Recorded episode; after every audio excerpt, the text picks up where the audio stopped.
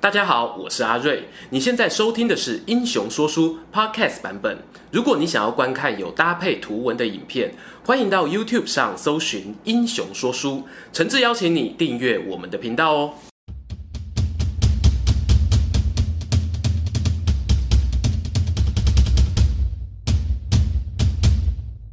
Hello，英雄故事的网友，你们好，我是说书人阿瑞，不只说大英雄，也说小故事。今天要说的这个主角呢，就算你没有看过电视剧，没有看过《三国演义》的人，也一定认识。那就是在电玩游戏中魅力值永远设定成一百的蜀汉企业创办人刘备。为什么在游戏中刘备这个人的魅力值会设定得这么高呢？绝对不是因为刘备长得特别帅哦。因为如果依照《三国志》史书里面的记载呢，刘备这个人左右看可以看到自己的耳垂，双手的长度呢可以碰到膝盖，这样子的一个长相呢，充其量只能够说是怪，而绝对说不上是帅哦。那么刘备呢，他这个魅力高的形象啊，其实主要是来自于《三国志》跟《三国演义》里面的一些叙述。书上呢写到，他是一个非常重仁义的人。但是啊，人物的形象其实虚虚实实哦，我们是可以打造的。所以很多人就在问啦，刘备的仁义形象到底是不是演出来的？刘备今天会有这个仁义的形象哦，很大一部分呢，其实要归功于《三国演义》的作者罗贯中先生。罗贯中呢，他说穿了就是一个彻头彻尾的刘备脑粉。在《三国演义》的小说里面啊，他不止让蜀汉取代了曹魏成为正统。而且整个《三国演义》的宇宙观其实就是绕着刘备打转啊！刘皇叔好，刘皇叔妙，刘皇叔做什么事情都是呱呱叫。甚至呢，他还加码哦，把刘备这个人的形象呢塑造成一个深情霸主。有多深情呢？他会为了黎民苍生的老百姓掉下他的英雄泪。不过啊，我们说一个人如果脑粉过了头哦，其实是会让读者有一些反感的。譬如啊，罗贯中在小说当中叙述的刘备一些形象，像是陶谦三让徐州啊，刘备拒绝攻打刘璋啊，这些桥段看起来呢，其实不是那么仁义哦，反而还让人家觉得这个人有一点老奸巨猾、老狐狸的感觉。甚至啊，有些读者就嘲讽啊，哎呀，刘备你那么爱哭，你的江山都是哭出来的啦。所以接下来呢，我们要跟大家来讨论哦，刘备到底仁义是不是演出来的这件事情呢？首先，说书人就要来定义“仁义”这两个字是什么意思。我假设哦，仁义中的仁呢，指的就是照顾老百姓；义呢，指的就是重视朋友。那么接下来呢，说书人会透过三件事情，我们来一起检验看看刘备这个人的仁义程度到底到什么地方。第一件事情呢、我们就要来聊聊刘备这个人的交友事迹。其实我们都知道，我们一般人交朋友多半会把朋友分成像是点头之交啊，或者是知心超级好朋友。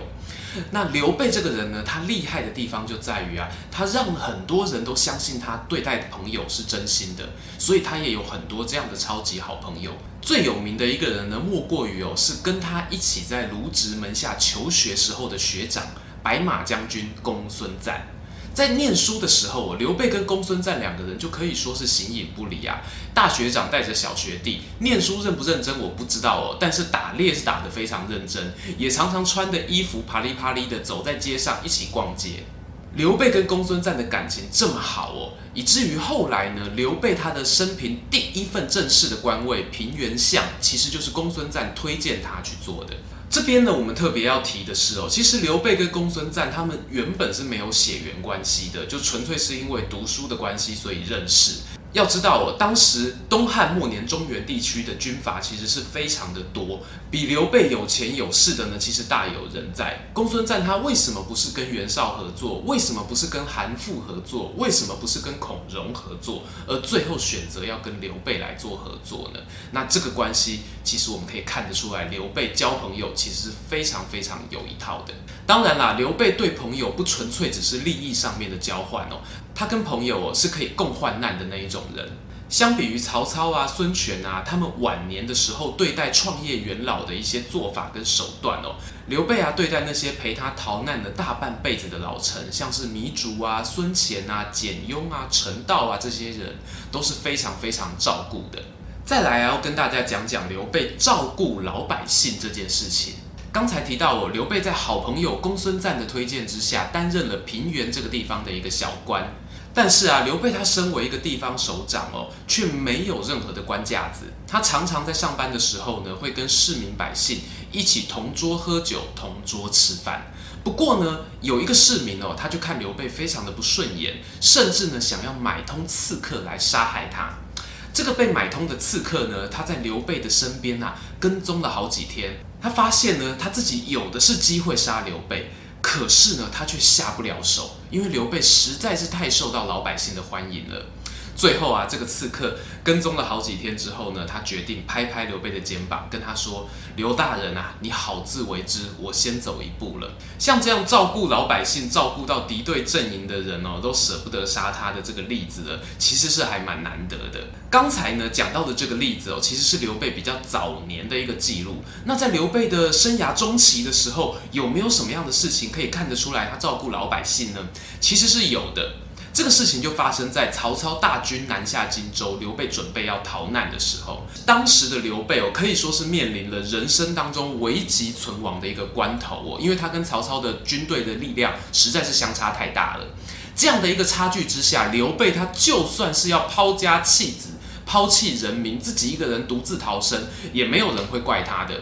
不过啊，刘备在这样的一个危急存亡关头呢，他却拒绝了诸葛亮提出来的一个建议哦，就是攻打襄阳城。诸葛亮建议他把襄阳城打下来，当做防守据点对抗曹操。可是刘备拒绝了，拒绝的原因是因为襄阳城当时的城主呢是刘表的大儿子刘琮，而刘琮跟刘备是算是有一个宗室的关系，都姓刘。那刘备呢跟刘表的交情呢又还不错，所以刘备呢他觉得自己不忍心去打襄阳。但是啊，刘备不打襄阳，襄阳的老百姓却很挺他。襄阳老百姓听到曹操要打过来，刘备要逃跑，他们主动的冲出襄阳城，跟刘备说：“刘大人，让我跟着你走，好不好？”刘备这时候怎么说呢？哎，不行不行不行，我赶着要逃命，你们自己想办法好了。哦不，刘备没有这么说。刘备说：“好，你们就跟着我走吧。”哇塞，这个其实哦，大家都知道，逃难的时候最重要的就是什么？就是速度越快越好。可是如果你带着一整个襄阳城里面的老弱妇孺，甚至还有襄阳城的官员要一起逃跑，那其实是冒着很大的一个风险做这个决定哦。但是呢，刘备他不顾自己的大军可能会被拖累，他也要坚持照顾这些对他一路相挺的老百姓哦。从这点上面，我们可以看得出来，在危急的关头呢，刘备他是不会放弃支持他的人民。最后要讲的这一点哦，作为一个重视仁义、重视兄弟的人呢，帮兄弟复仇，诶，可以说是一个不可或缺的剧本。当然啦，刘备也不例外。这件事情呢，就发生在刘备得知自己的好兄弟关羽被东吴的孙权给杀害之后啊，他是勃然大怒啊，冲冠一怒为兄弟。当时呢，刘备他其实是不顾诸葛亮、赵云等等元老重臣的反对，坚持要出兵攻打东吴。有一些后来的读者就讲啊，刘备这个时候打东吴，才不是为了什么帮兄弟复仇啦，其实他想要打孙权已经想很久很久了。说书人觉得这没有错。刘备打东吴的理由其实非常的复杂，我们人的人心也是很复杂的。你说他本来就想打东吴吗？诶，对。